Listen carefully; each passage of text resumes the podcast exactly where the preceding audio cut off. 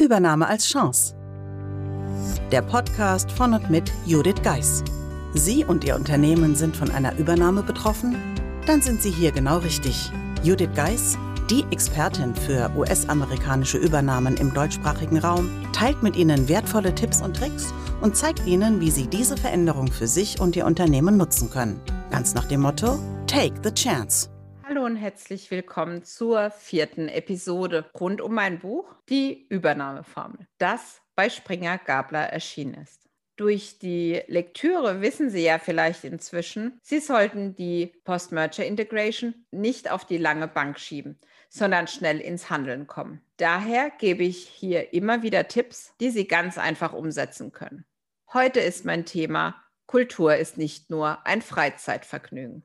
Ich habe sie vermisst die Konzerte und Lesungen, Theater und auch Kinobesuche und Ausstellungen. Durch den Verlust während der Pandemie habe ich noch deutlicher als zuvor gespürt, wie sehr Kultur mein Lebensgefühl beeinflusst.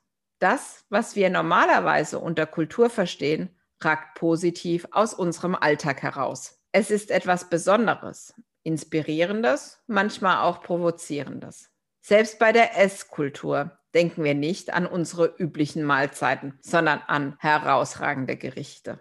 So, als wäre Kultur nur etwas für ganz besondere Zeiten und nicht Teil unseres ganz alltäglichen Lebens. Wundert es Sie da, dass wir uns mit einer Vorstellung von Unternehmenskultur so schwer tun? Was ist das eigentlich und warum ist sie nach einer US-amerikanischen Übernahme so wichtig? Ja, oft vielleicht sogar erfolgsentscheidend. Ganz einfach. Amerikaner ticken anders als wir.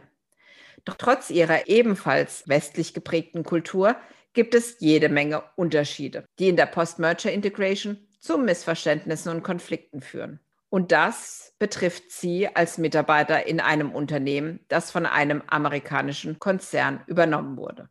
Ihre neuen Kollegen in den USA gehen anders miteinander um als sie es aus ihrer Firma gewohnt sind. Sie mögen freundlich auftreten, doch sie sind von klaren Zielvorgaben getrieben. Das Erfüllen ihrer Vorgaben ist für sie ein Muss. Deshalb kann es beispielsweise zu Beginn der Post-Merger Integration vorkommen, dass Ihre neuen Kollegen Anfragen gleich an mehrere Mitarbeiter in Ihrem Unternehmen verschicken. Warum?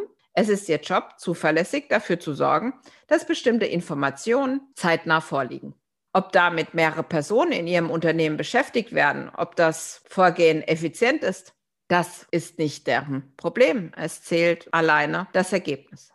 Deshalb lautet mein Tipp an Sie. Nehmen Sie es nicht persönlich. Benennen Sie stattdessen für Ihren Aufgabenbereich einen verbindlichen Ansprechpartner. Sorgen Sie dafür, dass die Anfragen über diese Person schnell beantwortet werden.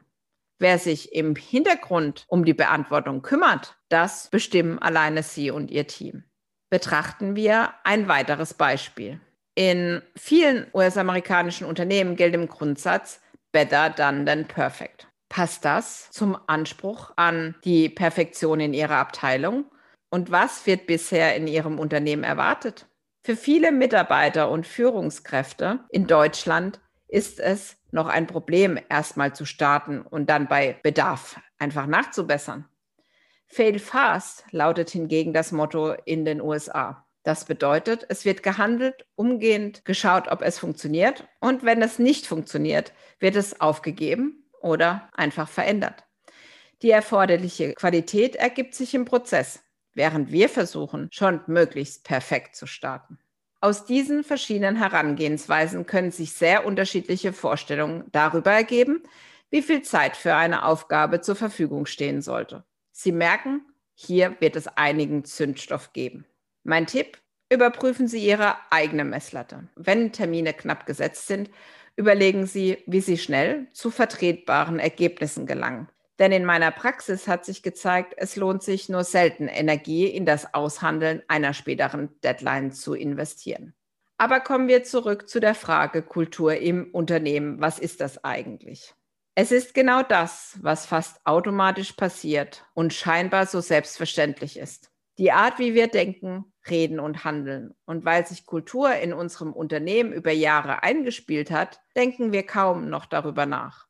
Nach einer Übernahme haben Sie es nun aber mit Menschen zu tun, für die unsere Art fremd ist. Und für uns ist deren Handeln keineswegs immer logisch und nachvollziehbar.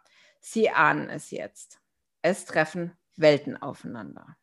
Genau das ist der Grund, warum meine Firma The Bridge Consulting and Training heißt und warum wir nicht nur Sprachtrainings anbieten, sondern uns zusätzlich um die US-amerikanische Kultur in Unternehmen kümmern. Denn nach einem solchen Training verstehen Sie nicht nur die Worte, sondern auch das, was alles damit gemeint ist. Nehmen auch Sie sich Zeit dafür, sich mit der Unternehmens- und Arbeitskultur in Ihrem neuen Mutterkonzern zu befassen. Das erspart Ihnen manches unangenehmes Fettnäpfchen und natürlich Konflikte. So verstanden trägt Kultur auch im Rahmen einer Übernahme zu dem bei, was sie sonst in der Freizeit mit sich bringt. Und zwar zu einem deutlich besseren Lebensgefühl. Ich freue mich, dass Sie auch heute wieder dabei waren bei den Episoden rund um mein Buch Die Übernahmeformel. In der nächsten Woche geht es damit weiter. Und ich freue mich, wenn Sie dann wieder einschalten. In dem Sinne wünsche ich Ihnen jetzt einen schönen Tag und bis bald. Meistern Sie jetzt mit der Übernahmeformel Ihren Arbeitsalltag während der Integration in einen US-amerikanischen Mutterkonzern. Das Buch unterstützt Sie mit einem klaren System, vielen Praxisbeispielen und Tipps. Mehr dazu unter www.thebridge-online.com slash Übernahme-Formel. Den Link dazu finden Sie natürlich auch in den Show Notes.